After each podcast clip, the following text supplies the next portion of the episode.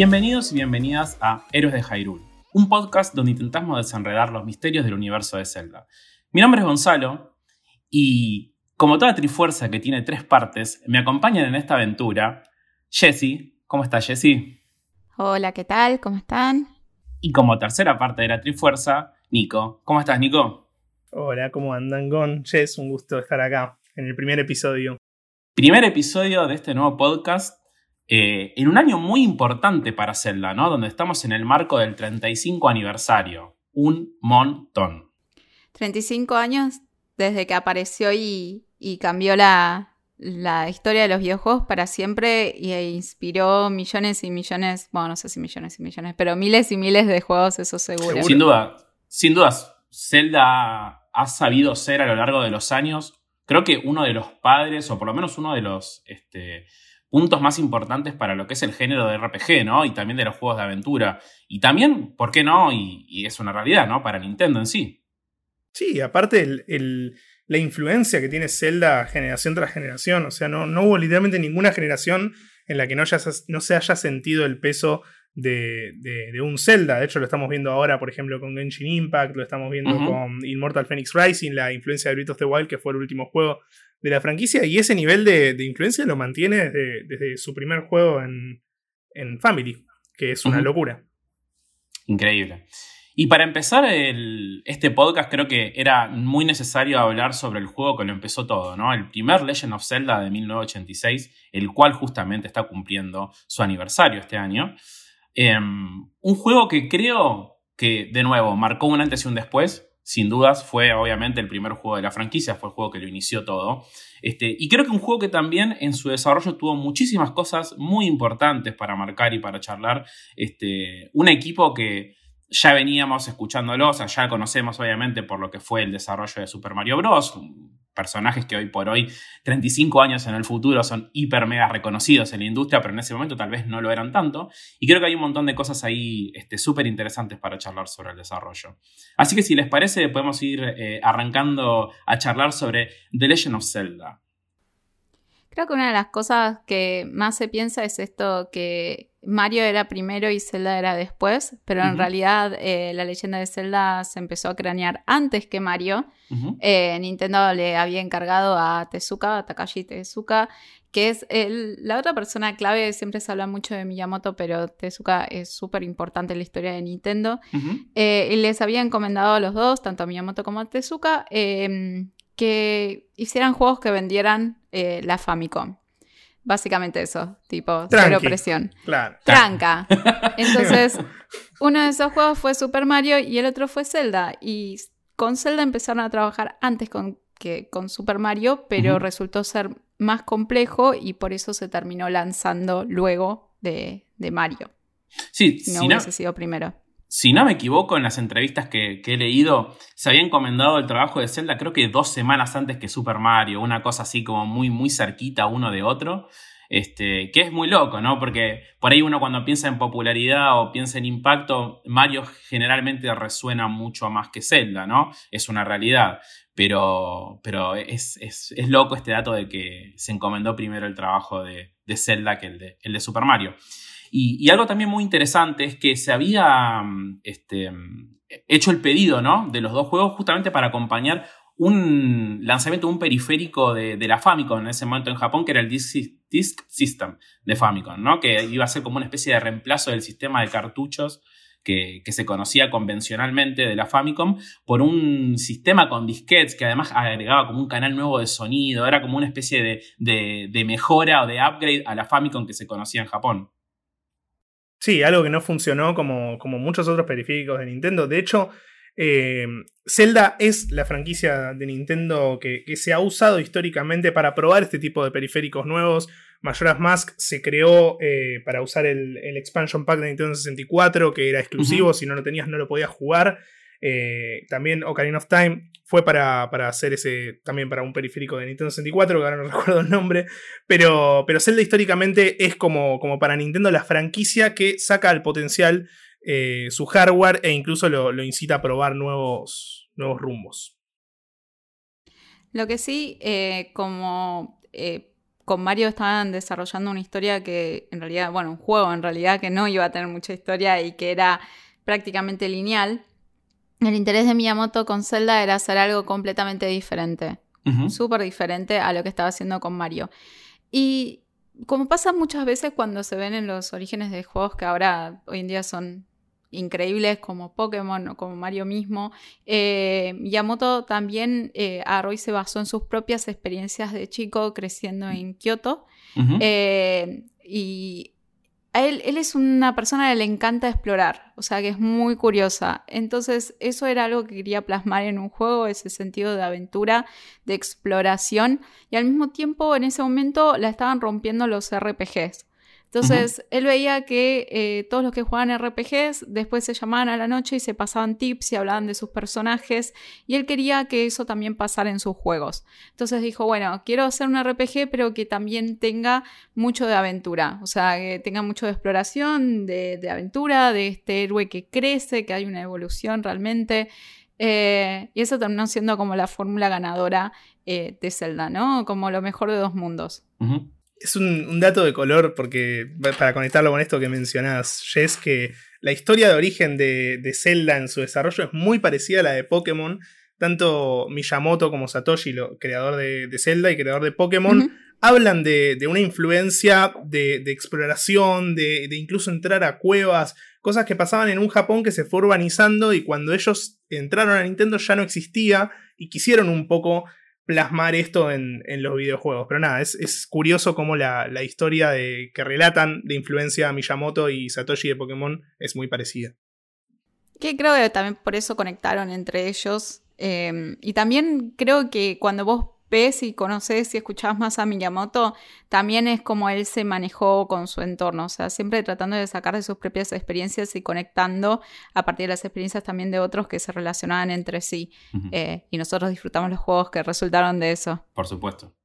Sí, y, además creo que es algo que, perduró, a o sea, que atraviesa fuertemente a la franquicia y perduró al día de hoy, porque este concepto de, aventura, ¿no? de descubrir, del misterio, de, no saber dónde estás y demás, es algo que atraviesa Zelda creo que desde el primer juego hasta el último que hoy por hoy es Breath of the Wild. Este, creo que, es ese concepto que imagínate que es tan core, o sea, tan importante o tan fundamental para la franquicia que está en todos los juegos prácticamente, el concepto este de mundo, de exploración y de descubrir, ¿no? Eh, además hay una, frase ahí que, me parecía muy interesante, muy, muy, este, muy linda también de, Miyamoto cuando hablaba de Legend of Zelda, que decía que, que, su objetivo era dar como una especie de jardín miniatura que vos pudieras guardar en un cajón, ¿no? O sea, un open world un mundo en el que vos pudieras jugar, en el que te pudieras estar justamente inmerso y que cuando lo terminás lo pudieras guardar en un cajón y al otro día lo sacabas de nuevo y lo podías continuar. Eso creo que es algo también que, atraviesa muy, muy fuertemente lo que fue los estadios del desarrollo y cómo se planteó Zelda para futuro. Claro, y aparte eh, lo, fuerte del concepto a nivel diseño de, venir de un juego hiper popular como Super Mario Bros., donde vos tenías una sola cosa que hacer, que era ir a la derecha, porque a la izquierda no podías ir, eh, saltar no te permitía ir más que arriba de un cuadradito, y te encontrás con este Zelda que arranca el juego y nadie te dice nada y nadie te explica nada y podés ir a todos lados. Entonces es medio como que tenés que ir a buscar vos el juego y, y me parece que ahora es algo que obviamente está reasentado y es obvio decirlo, pero en esa época era hiper revolucionario. Sí, y aparte creo que suma eh, a este sentimiento que él quería transmitir de aventuras. O sea, de, estar inmerso en un mundo y perderte en ese mundo, eh, resolver eh, puzzles, o sea, y tipos. Suena a ser tu propio jefe, pero. Básicamente. Ser el dueño de tu destino. Sé tu propio héroe. sé tu propio héroe, tal cual. porque de hecho, había, si bien la parte de RPG y de fantasía, hechicería era algo para él súper importante, todo el tema de espadas, o sea, todo lo que es muy clásico RPG. Em, el componente de aventura estaba inclusive hasta en el nombre, o sea, por mucho tiempo eh, Zelda no se llamaba la leyenda de Zelda, sino que primero se llamaba eh, juego de aventura, o sea, en los primeros drafts, en los primeros borradores del juego se llamaba juego de aventura nada más, después se llamó Mario Adventure, o sea, como qué sé yo. o sea, en vez de Link vamos a tener a Mario, no sé. Fueron, fueron probando todo, ¿viste? Mezclando todo lo que se les ocurría. y después eh, quedaron con hasta un subtítulo que era Hyrule Fantasy. Sí. Eh, que habían dicho, bueno, vamos a hacer que este primer Zelda en realidad se transforme en una serie, o sea, no vamos a lanzar solo uno, sino que está pensado para que sea tipo franquicia. Entonces la forma de englobar todos los juegos de Zelda va a ser bajo el título de Hyrule Fantasy. Eh, pero bueno, en la misma época salió Final Fantasy y quedaba como medio rari. Entonces dijeron, ok, no, chao. Nos van, a, nos van a decir que nos copiamos. Y no era la idea, justamente. No era la idea porque creo que si algo que tiene eh, de importante Zelda, o creo que algo que tiene para remarcar, es su originalidad, ¿no? Hasta ese momento no habíamos visto otro juego que tuviera los componentes o por lo menos tuviera los, los features que tuvo en ese momento Zelda. Eh, estamos hablando justamente de un juego que podría ser considerado también como una especie de, no sé si padre, pero uno de los primeros juegos de, que dieron esa experiencia de mundo abierto, ¿no? Porque vos prácticamente con Link podías ir a cualquier lugar del mapa. Este, que en ese momento ni siquiera era, era Link per se, ¿no? Era el, héroe, que vos le podías poner el nombre que querías. Pero bueno, más tarde lo, conocimos todo como Link. Pero este, sí, era, era como muy, muy. Me parece que es como muy interesante esto de que. Eh, tuvieras la, vos la posibilidad, y justamente vos cuando empezás el Legend of Zelda, puedes ir de cualquier lugar del mundo. Obviamente que hay trabas que, te van a frenar, ¿no? Este, que por ahí necesitas cierto objeto para avanzar y demás, pero vos tranquilamente, si querés, podés ir hasta el lugar final donde podrás, donde tenés que ir al final, ¿no? Este, desde el principio, y bueno, por ahí no puedes pasar, pero puedes ir hasta ahí. Sin duda. Y otro, otra cosa curiosa es. Eh, eh, esto que mencionabas de, los elementos pioneros y los elementos revolucionarios que, incluye siempre Zelda y, su originalidad. El tema de, los dungeons, que es algo clásico en toda la franquicia y que es algo súper innovador, eh, cuando, cuando empezaron a planear este juego, empezaron a planearlo como un juego en el que vos tenías que crear dungeons para que otra persona lo resuelva. Era como un juego en cooperativo. Y cuando lo estaban creando, se dieron cuenta que era tan entretenido resolver los dungeons que dijeron, chao, que sea un juego netamente de exploración, que la gente tenga que encontrar los dungeons y resolverlos, saquemos toda la parte de creación y terminó formándose todo esto que es eh, este Zelda símil mundo abierto desde el principio. Eh, me hicieron acordar igual que a Asia Onuma, que va a ser, eh, es otra de las personas claves y que seguramente vamos a hablar de él mucho más adelante, que decía que él en realidad no era muy fan de los videojuegos, pero tenía una novia que era súper fan de Dragon Quest, al punto de que a veces no dormía para jugar el juego. Y fue como, che, toma, jugar al Zelda. Eh, y se puso a jugar el primer Zelda y decía que lo dejó al toque porque él no se creía que era una persona con reflejos y todo lo que sucedía era muy rápido y entonces lo dejó así de lado y fue como, no, not for me. eh, Así que eso también era un poquito, viste, como nuevo, diferente. Era un RPG, pero con muchos elementos de acción. Entonces, capaz para una persona acostumbrada a los RPG, que los RPG son más lentos, eh, le resultó una sorpresa y como también una forma de refrescar el género. Sí, sí, totalmente. Y, creo que hablando justamente de esto de, refrescar el género, ¿no? Eh, que mencionabas, otra cosa que creo que es muy refrescante en Zelda es el concepto de cómo está eh, diseñado, cómo está creado el mundo, ¿no? Este mundo en el cual tenemos justamente eh, una especie, si se quiere, de bosque, ¿no? Porque es como una especie de bosque, el mundo de Hyrule, como lo presentan, conectado con así eh, a su vez con mundo de montañas y bueno, lo más importante que son los, los dungeons o los calabozos donde justamente vamos a, meternos para resolver los misterios que tiene el juego y lo que tenemos que hacer, que vamos a hablar un poquito más adelante en la trama. Pero eh, me, parece muy interesante cómo fue hecho este diseño de, mundo interconectado de dungeons que a su vez tenían puzzles para resolver o, acertijos para resolver justamente en cada, en cada mundo, cada, sería como micromundo, ¿no? Porque cada dungeon justamente es distinta uno de otro. Entonces cada uno te suponía un nuevo desafío, te suponía una nueva, este, mm, eh, una nueva, digamos así, como una nueva aventura dentro de la aventura grande de, lo que es Zelda. También me parece muy interesante porque eh, desde un punto de vista de diseño dejaban de ser como, como vimos en Mario, pantallas que te movías para la derecha y cada vez iban cambiando, sino que ahora podías entrar y salir a voluntad de esas pantallas.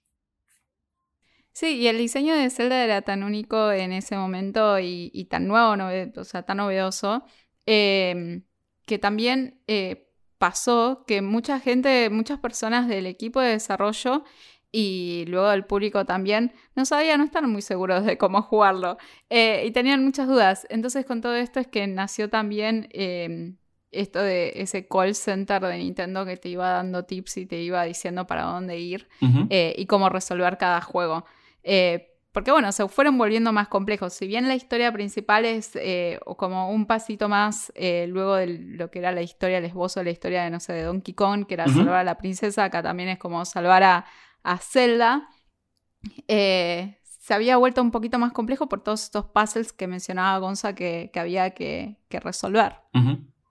Sí, y, ahí hay algo muy interesante, ¿no? Como bien, como les mencionábamos antes, ¿no? Que, The Legend of Zelda cambió el formato, ¿no? Que pasaba de cartuchos a venir en esta especie de disquete para el nuevo formato de la Famicom el juego original venía con una especie de manual, ¿no? Que no era muy, algo muy usual en los juegos en ese momento. Venía con un manual que te incluía el mapa y algunas referencias como para que vos te puedas orientar esto que mencionaba Jess, ¿no? Eh, como para dar un poco de ayuda también en esto, de, los, de, los, de los call centers y demás, ¿no? Eh, que Miyamoto dijo que, que, no lo usen. bueno, exactamente. A, eso iba, a eso iba a Eso iba a ir. Justamente ponían un sticker como que venía sellada la ayuda para que vos, bueno Miyamoto quería que, vos lo descubrieras por tu cuenta el mundo, ¿no? Como él, de, su historia de chiquito. Él iba a caminar y en el bosque ahí, y afuera de Kioto, caminaba y se perdía y bueno, después encontraba el camino de vuelta como podía. Bueno, él quería que justamente la experiencia de Zelda fuera un poco por ese lado, ¿no? De decir, bueno, vos te metes en el mundo, recorres, vas encontrando cosas, a prueba y error vas descubriendo. Pero bueno, como decía Jess, se volvía muy difícil para un montón de jugadores. Empezaron a incluir esta especie de manual que tenía como un mapa y un poco de referencia para que vos te puedas orientar más. Este, me, parece muy copado. No sé si alguna vez lo. Si no lo vieron o si alguna vez lo quieren ver, busquen los manuales originales. Es un mapa gigante que creo que no sé, debía ser. Parecía del tamaño como si fuera, no sé, viste, de un escritorio. Era un mapa gigante todo doblado, que es hermoso, la verdad, el diseño a mí me encanta. Y tiene un montón de referencias visuales de objetos y. Eh, de cómo poder utilizar armas, algunos enemigos, te muestro y demás. Nada, es una, es un detalle muy lindo. Este, creo que es un artículo súper de coleccionista también para el que lo tenga. Eh, pero bueno, es interesante ver también cómo Zelda empezó a introducir este concepto de la guía, ¿no? Del juego, del, manual, para que vos puedas orientarte un poco más. El manual, como dato, que solamente voy a tirar, eh, lo pueden encontrar en la página de Nintendo. Nintendo subió todos los manuales de, de todos esos juegos de NES y de Super Nintendo, o sea, de los juegos más viejos para que los puedan ver y disfrutar.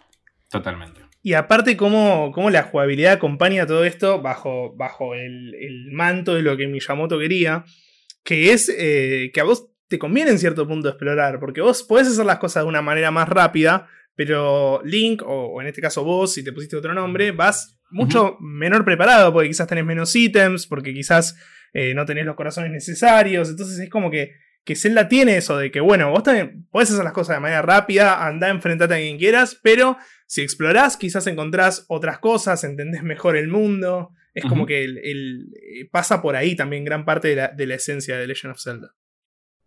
Y no llevarte de la mano, creo que eso es algo que él ya tenía con eh, Super Mario, también se puede ver en Zelda y se puede ver hasta el último Zelda, o sea, hasta en Breath of the Wild, esta filosofía de no llevar de la mano eh, al jugador, que de hecho cuando la serie pasó a las manos de Eiji Onuma, él en un principio tuvo como el impulso de decir, ah, pero si hago esto, el, jugador no lo va a entender, se va a frustrar, va a tirar el control al, techo y no lo va a querer jugar. Y después se dio cuenta de que si llevas de la mano al jugador, le estás imponiendo una forma de ver el mundo, o sea, una forma de ver al juego y de interpretarlo. Eh, es mucho más divertido perderse y explorar, sin miedo. Sí, y, además, fíjate, bueno, todos sabemos que Miyamoto es un genio del game design, no creo que no queda ninguna duda, pero bueno, cuando uno comienza en, en Legend of Zelda, directamente empezás sin arma, empezás con el escudo nada más. Eso me parece también genial. Y automáticamente ves una entrada, una, una, como una especie de cueva, en el cual una persona, un, un NPC que hay como un anciano, te da el arma, tu primer arma, que es una espada. Eso es genial, porque además también está haciendo esta interacción en la cual vos tenés que descubrir, interactuando con otros personajes o interactuando con el mundo, secretos, te da una pauta de que vos interactuando con el mundo vas a encontrar secretos o herramientas para poder resolver problemas. Que eso también es algo que por ahí al principio, para nosotros hoy por hoy, 2021, nos parece súper intuitivo, pero en ese momento tal vez no era tan así, ¿no? Porque por ahí uno estaba acostumbrado a avanzar linealmente en un solo sentido y bueno, se iba resolviendo todo en ese sentido. Zelda es completamente distinto en esto, ¿no? Porque al tener un mundo abierto uno no sabe para dónde ir, dónde tiene que ir primero. Está bueno que te ese, ese cube o te den esa pista de decir, bueno, si yo interactúo con una persona, capaz obtengo más información de a dónde tengo que ir o dónde están los secretos del mundo. Está bueno también eh, aclarar esto que estás diciendo. La interacción entre personajes, que no es mucha durante el juego, si bien puedes hablar con, ciertos personajes, que era la forma de, llevar cierta narrativa en la época acompañado de las mecánicas. Eh, terminó haciendo que cuando, en más o menos, creo que fue en el 2011, eh, Nintendo recanonice Zelda y explique un poco el orden de los juegos, The Legend Zelda terminó siendo casi el último. Sí, eso, es algo complejo también, ¿no? Eso es algo que eh, eventualmente en un capítulo vamos a hablar bastante de lo que es las líneas temporadas de, Zelda, porque es, sé que es algo que siempre generalmente trae mucha confusión. Hay como tres. Nintendo, ¿no? Tal cual. Hay como tres barra cuatro líneas temporales de Zelda que están ocurriendo en simultáneo, que después se volvieron a retransformar y demás. Y imagínate esto, esto que decíamos hasta el 2011 que se canonizó, digamos, la línea temporal, la cronología correcta de Zelda, hasta ese momento los juegos estaban completamente aislados. No tenías un juego por acá, otro juego por allá, no sabías cómo conectaban, sino que todos ocurrían en el mismo universo con los mismos personajes, pero no tenían una línea o una linealidad como podríamos estar acostumbrados en otros juegos. Es, es algo que vamos a charlar eh, más en profundidad en otro episodio dedicado exclusivamente a las líneas temporales, donde nos vamos a poner nuestros gorros de aluminio, vamos a teorizar un montón de cosas locas, porque Zelda, si algo que tiene, a lo largo de toda su franquicia es que es una, es una saga compleja, ¿no? O sea, más que nada encontré este tema de, las, de, las, de los cambios de linealidad y demás.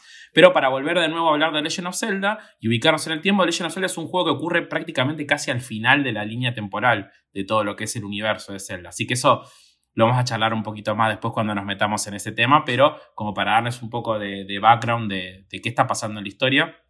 Eh, o dónde ubicarnos en el tiempo es un, es un juego que ocurre bastante más adelante. Eh, y, otra cosa que también me parece interesante charlar es cuáles fueron las inspiraciones de Link o, cuál fue la inspiración del mundo, porque al principio de, Legend of Zelda no iba a ser como el juego que nosotros conocíamos o conocemos hoy por hoy, ¿no? Eh, iba a tener, o por lo menos en los primeros conceptos, los conceptos tempranos del juego, iba a tener una ambientación mucho más tecnológica. Este, si mal no recuerdo, mencionaban que la Triforce iba a ser como eh, unos microchips, iba a ser todo como mucho más tecnológico el juego. Una cosa completamente Chao, loca. The Legend of Cyberpunk. Sí, sí, sí, una, cosa, una cosa totalmente loca, que si se ponen a pensar más adelante en el futuro de, los juegos de la franquicia, incorpora un montón de estos conceptos de tecnología aplicada a la época, ¿no? Porque, por ejemplo, en Breath of the Wild, tenés todo un montón de conceptos con, la, con este, la tecnología de la tabla JIC y demás, tenés un montón de, conceptos tecnológicos implementados a la época. Pero bueno, se ve que eso ya viene desde los principios de Zelda, ¿no? Cuando se empezaba a diagramar todo esto eh, del universo. Es más, Link, o el héroe principal de la historia, iba a ser un viajero del tiempo. Todas cosas muy locas que había ahí dando vueltas, eh, más relacionadas con una cuestión futurista o tecnológica, que al final terminaron decantándose por la fantasía medieval. Pero también por eso Link se llama Link. Exactamente, tal cual. El nombre, el nombre Link, ¿no? Eh, esa es otra de las cosas interesantes. ¿Cuál fue el desarrollo? ¿Cuáles fueron las inspiraciones para Link? Mencionaban esto de que el nombre Link iba a ser como una especie de vínculo o conexión, una metáfora entre la conexión del mundo con el jugador. Este. Mm, eh, una historia así como medio loca, ¿no? De, de sí, el futuro y el pasado del personaje principal, pero también como los fragmentos de la Trifuerza estaban conectados con lo que son chips electrónicos, entonces hicieron como una ensalada de frutas ahí y dijeron, bueno, Link, Link suena tecnológico y además Link tiene ese otro significado filosófico si es que nos preguntan. Y dijeron, ahí, es Cierra por todos lados.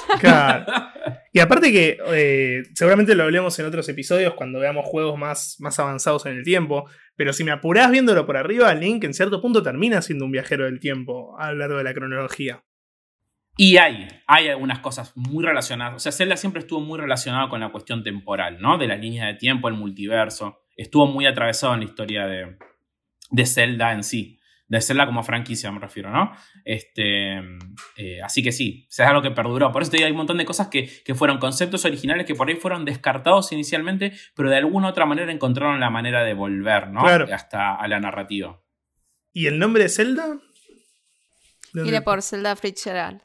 Eh, les había parecido que, o sea, le sonaba a Miyamoto un nombre sofisticado. Es una, historia, es una historia menos glamorosa que la de Link. O sea, no es muy glamorosa. Banco Miyamoto igual, ¿eh? Yo en esa época, o sea, antes de conocer el juego, escuchaba a una persona llamada Zelda. Chao, me enamoro del nombre. es un nombre hermoso para mí, Zelda. Pero en ese momento no era un nombre, no es un nombre muy tal vez muy convencional, ¿no? Entonces a mí, a Miyamoto en ese momento es como que le disparó, se le prendió una lámpara y dijo, le vamos a llamar Zelda.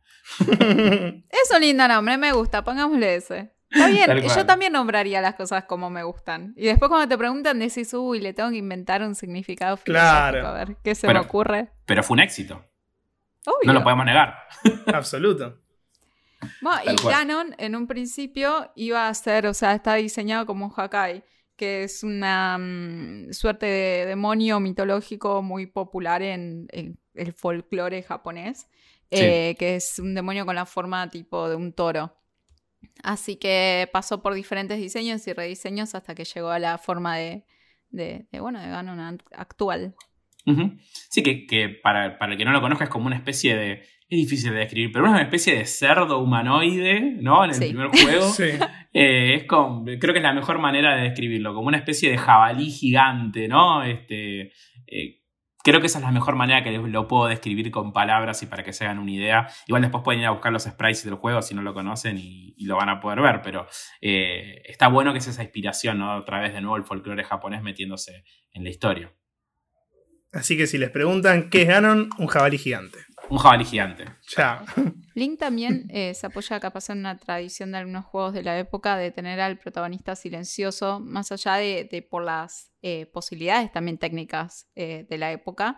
Pero también esto se hacía para que la persona que jugara el juego se identificara de forma más fácil con el personaje. Y es algo que mantienen hasta el día de hoy eh, con Link eh, se transformó en varios chistes y siempre está la pregunta en entrevistas a Miyamoto de, bueno, ¿Link va a hablar en este juego? y la respuesta siempre es no. y yo creo que prefiero que no hable, o sea, me parecería ya raro eh, empezar un Zelda y que hable y sería un... sería rarísimo. Es muy raro. Es como que ya se volvió una tradición, ¿no? De la, de la franquicia. Entonces creo que hay algunas cosas que... Creo que hay algunas cosas que no hay que como que romperlas, ¿no? Es como si está funcionando así y ya quedó y se volvió, se generó como una especie de misticismo detrás de ese, de ese concepto, de esa idea. Está bien, es como una manera también de honrar al personaje. Sería raro, y como dicen ustedes, sería raro escuchar de repente a Link hablar en algún juego. Y además ve las escenas de Breath of the Wild que tenés todos los personajes hablando menos a él y no me resultaba incómodo. Así que de alguna forma le encontraron la vuelta para que funcione. Sí, y hablando de hablar y de lo, del aspecto sonoro del juego, podemos hablar de la música de The Legend of Zelda. Creo que es una de las de los soundtracks más este, icónicos de la historia de los videojuegos. ¿no? Este, de nuevo vuelve eh, Koji Kondo, ¿no? O sea, una de las estrellas más grandes de, lo que es el diseño de, música para videojuegos, ¿no? Este, tal vez lo, conozcan como creador de la música de Super Mario. Sí, y además él para, su, o sea, para Zelda quería hacer algo completamente diferente a lo que él estaba haciendo al mismo tiempo prácticamente eh, con Mario, como para diferenciarlos. Eh, pero lo que él menciona es que cuando le pasan las órdenes para hacer las diferentes canciones, o sea, para componer el soundtrack, eh, agarran y le pasan indicaciones como, no sé, background music de cueva. Y él se queda... estrellas, ¿no? Cosas así. Cosas, cosas completamente, no sé, abstractas. ¿Cómo haces hacer música de una cueva? Y lo peor de todo es que le sale perfecto. no, por eso, él no tenía nada para trabajar. O sea, las indicaciones que le dan eran chotísimas. La verdad que, o sea, en entrevistas Miyamoto y Tezuka mismos dicen, yo no sé cómo pudiste hacer música con esto, y es como, bueno, lo escribiste vos, o sea, vos mismo me diste estas indicaciones chotas. Eh, así que nada, un, genio realmente indiscutido. Em, creo que uno de los detalles que a mí más me resultó simpático es que en realidad la intro del Zelda eh, iba a ser el bolero de Ravel. Eh, y fue el bolero de Ravel por prácticamente unos pocos días antes de que saliera, o sea, el juego, que publicaran realmente el juego y que se dieron cuenta ahí cuando ya las papas quemaban y todo estaba cerrado, que tenían un problema de copyright y que no podían usar la canción. Como Twitch. Y claro. Básicamente, sí. Y en Japón, eh, si pasaron 50 años desde que se murió el autor, lo puedes usar libremente, no hay problema.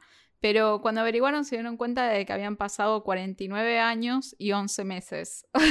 Sí, eso te habla un poco de la industria, ¿no? Tipo, no podían esperar un mes para sacar el juego, lo tenían que sacar ya.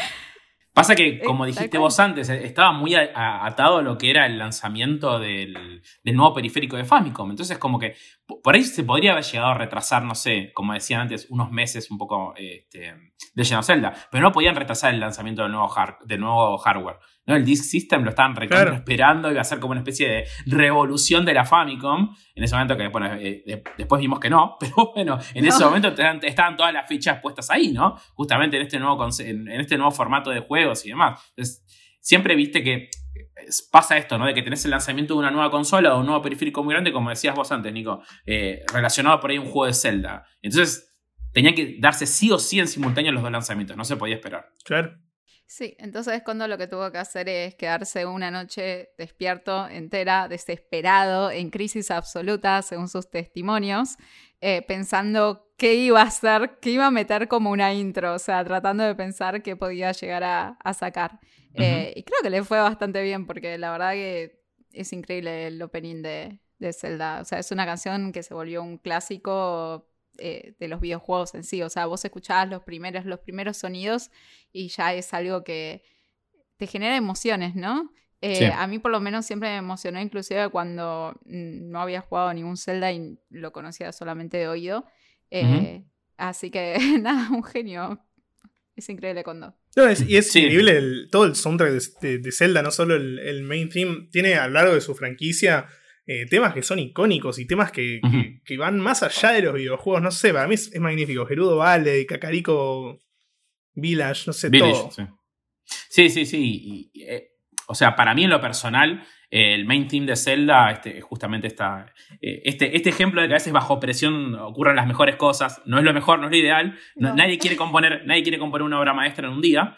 pero es uno de mis temas preferidos de, los videojuegos. O sea, de, de, soundtrack de videojuegos es uno de mis temas preferidos el, tema principal de Zelda. No, no, la verdad no entiendo cómo lo compuso en una noche. Es, algo que me, excede completamente. Pero bueno, evidentemente hay genios que funcionan así. es como, no sé, es, una locura, pero en una noche compuso uno de los temas más importantes de la historia de los videojuegos. Eh, se me vuela la cabeza. no, no, me entra, no me entra, no lo puedo razonar. Y es uno de los temas favoritos de Miyamoto, así que. Total. Eh, es la canción perfecta para cuando te vas de aventura, dijo él. Y creo que tiene muchísima razón, ¿eh? Qué ganas, ¿eh? De meterme en una cueva ahora y, con los auriculares escuchando. Tal cual. Ojo con, ojo, con los, murciélagos y las, las jaleas que andan por ahí Hay que ir con espada. Hay que ir con espada, tal cual. Este, y bueno, el juego finalmente es lanzado en, en febrero, el 21 de febrero de 1986. Este, junto al nuevo periférico que les mencionábamos antes. Este, y además traía, creo que, em, justamente acompañando este nuevo formato, te daba la ventaja de algo que no era usual en ese momento, y era la posibilidad de poder grabar. O sea, hasta ese momento no existía la posibilidad de poder grabar, este, por lo menos para Nintendo, que es clave. Este, todo, todo, el mundo se manejaba con el sistema de password, no o sea, de contraseña. Vos llegabas a tu momento, se habilitaba una contraseña, el día de mañana si querías retomar ponías la contraseña y empezabas desde ese lugar. Ahora nos da la posibilidad de poder grabar nuestra partida, que es algo que ahora parece tan común, pero en ese momento, imagínate para un juego de Zelda con la complejidad y, digamos, lo, lo abierto y la cantidad de horas de exploración que requiere, no tener la posibilidad de grabar era una locura, porque además no es que tenías un state o un punto claro en el que vos podías poner un password para comenzar, porque como el juego era completamente abierto y vos podías ir a donde vos quisieras para recuperar las partes de la Trifuerza, era, era, era, que era completamente incompatible, ¿no? Tener password para llegar a ciertos niveles. No, tal cual. Y aparte, eh, un condimento que es clave para lo que es eh, eh, Zelda. En 1986, el mismo año, si no me equivoco, fue en agosto, perdón si estoy dando un dato errado, salió Metroid, el primer Metroid, que es un juego que es conocido por ser extremadamente difícil. Y no era solamente difícil por el juego en sí, sino porque tenía el método de contraseñas y a veces las contraseñas funcionaban mal. A veces el juego te tiraba las contraseñas mal y por ahí te pasabas la mitad del juego y te había dado mal la contraseña y tenías que arrancar desde un cuarto del juego en vez de la mitad del juego. Y si hubiese pasado eso en The Legend of Zelda, creo que el juego hubiera sido imposible. Terrible. También Zelda fue uno de los primeros juegos en tener una pantalla de créditos finales. Eh, en esa época era algo que prácticamente no era común, no pasaba. Eh, así que estaba bueno, ¿no? Que se reconociera, que pudieras ver en el listado quiénes habían hecho el juego, quiénes habían laburado en el juego, em, que se resalta que hay todo un equipo detrás. Eso antes no se hacía por una cuestión de que las empresas tenían miedo de que se robaran los diseñadores entre sí. Entonces, si bien había créditos finales, eh, Nintendo puso a sus joyitas, o sea, a Tezuka y a, Miyamoto, eh, bajo pseudónimos. Nintendo, Nintendo puso a, Miyamoto y a, Tezuka bajo seudónimos. Eh, el de Miyamoto me parece muy simpático porque simplemente como que hicieron pequeños cambios a los kanjis como una nueva interpretación de los kanjis que componen realmente su nombre para que quede como Miyajón. Eh, pero bueno, al menos estaban. Sí, viendo en retrospectiva es como un poco mezquino, ¿no? Decir, tener que esconder el nombre de tus desarrolladores para que no te los roben es como vos decís. Pero bueno, este, comparto un poco lo que dice Jeff, que por lo menos está bueno tener tu nombre, aunque sea un seudónimo, eh, listado en los créditos finales de los juegos. Que también otra cosa, ¿no? Esto, esto de la innovación, si bien no es uno de los primeros, pero no es el primero, pero es uno de los primeros. Eh, tener un juego que tenga créditos también es una innovación de Zelda como aporte para la industria, ¿no? Este, también de, parte de Nintendo en particular. Pero sí, me, parece que es un dato anecdótico y también es un poco triste este, la historia esta de los seudónimos. Como para hablar muy brevemente de la trama y poder ubicarnos un poco de, de, qué trata Legend of Zelda, también por ahí para pensarlo a futuro cuando empecemos a hablar un poco más del multiverso. Ya lo mencionamos que este juego ocurre prácticamente cerca del final de una de las líneas temporales del multiverso de, Zelda. Este, particularmente de Legend of Zelda trata, y aparte es donde el primer juego justamente donde vemos un montón de personajes que vamos a ver a futuro, eh, que son personajes que se mantienen constante a través de la historia, que eso también es muy importante. Eh, básicamente, eh, The Legend of Zelda trata sobre el pueblo de Hyrule, ¿sí? que es invadido por una fuerza, una especie de, en el juego le llaman como príncipe de la oscuridad, Ganon, este, que está en búsqueda de un objeto legendario que se llama la Trifuerza, ¿no? La Trifuerza de poderes, particularmente en la que él está buscando. ¿sí? La Trifuerza es un objeto legendario creado por los dioses que crearon todo el universo dentro de la cosmología de, Legend of Zelda.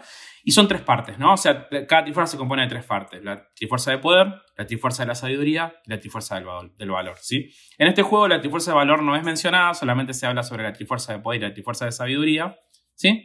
Este, sí, el nombre iba más por el tema de la forma triangular. Exactamente, exactamente, exactamente. Sí. Eh, justamente como Ganon roba la Trifuerza de Poder, Zelda, que es la princesa de este reino de Hyrule, y poseedora de otra parte de la Trifuerza, que es la Trifuerza de la Sabiduría, lo que hace es dividirla en ocho pedazos y esconderla por el mundo. ¿sí? Entonces, una vez que las esconde, encarga a su cuidadora Impa, que es otro personaje que vamos a ver mucho en la historia, que busque una persona encargada de recuperar todo, una persona que obviamente dentro de lo que es el folclore o de lo que es esta especie de leyenda, la persona que sea digna de encontrar todos esos pedazos y rescatarlos, y poder justamente recuperar los ocho pedazos de la Trifuerza de Sabiduría, rescatar a Zelda, que en el interín fue secuestrada por Ganon también, y poder traer de nuevo la paz al reino de Hyrule. Básicamente la historia. Exactamente. La historia básicamente gira alrededor de eso. Es una historia bastante clásica, ¿no? Si se quiere, hasta con componentes de camino del héroe, ¿no? O sea, un héroe principal que tiene que ir en una quest súper gigante. Eh, creo que en un momento Miyamoto también había contado que eh, en una entrevista justamente había planteado la historia de Link o la historia del héroe en este momento eh, como una especie de coming of age, ¿no? Una historia como de de crecimiento del personaje en el cual a través de una tarea en principio prácticamente imposible o muy complicada va obteniendo la fuerza y la sabiduría a medida que va avanzando en la historia, va teniendo como nuevas herramientas y va creciendo y siendo digno de poder este, recuperar la trifuerza. De hecho, Link siempre empieza como una persona normal y corriente, generalmente en todos los juegos, que bueno, va adquiriendo obviamente un montón de poder, pero generalmente empieza en la nada misma, entonces eso también te permite identificarte más. Exacto. Sí, y la trama muy, muy influenciada por lo que Nintendo venía queriendo hace varios años antes de que salgan los juegos y que Miyamoto también estaba de acuerdo, que era que medio Nintendo sea como el Disney de los videojuegos, ¿no? Y esas tramas de rescatar a la princesa, eh, tramas que ahora intentan canonizar de otra forma para adaptarse a los, a los cánones actuales. Eh, pero que en un principio respetaba mucho esa, esa Disney sincrasia, ¿no? De, de la princesa que necesita ser rescatada por el, por el héroe. Sí, y es, muy interesante es algo que obviamente vamos a ver mucho más adelante en otros episodios, pero cómo fue cambiando un poco la historia, ¿no? Si bien los personajes son los mismos, creo que en cierta manera la historia de Legend of Zelda se fue ayornando a los tiempos modernos, ¿no? Creo que la temática y la trama de la historia, si bien tiene muchos componentes o personajes en común, se fue como cambiando y modificando, siempre de una manera para mí positiva, pero este, fue mutando, ¿no? Este componente o esta historia, como decís vos, muy disneyzada del principio de Nintendo, fue como variando un poquito a lo largo de los años. Sí, sin duda. Y Nintendo está intentando un poco hacer eso con todas sus franquicias de, de esos primeros años de vida. Eh, de, intentar recanonizar y darle valor. Lo, hemos visto, bueno, Zelda lo viene haciendo hace tiempo.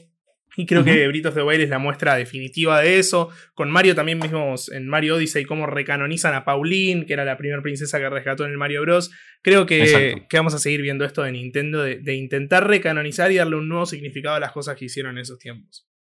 Súper positivo. Creo que también otra de los... Este, o de los conceptos o otro de, las, de los ítems del juego que, perduraron o que también fueron en cierta manera pioneros, eh, si bien no fue uno de los primeros, pero eh, The Legend of Zelda, cuando vos lo terminabas, tenías la posibilidad de poder volver a empezar la historia en algo que llamado Second Quest, que es como una especie de proto New Game Plus, si quieren. Eh, si bien no fue el primer juego que tenía esta, esta, esta, opción de volver a rejugar el juego de otra manera, creo que tuvo así algunos componentes que lo hicieron destacar sobre otros.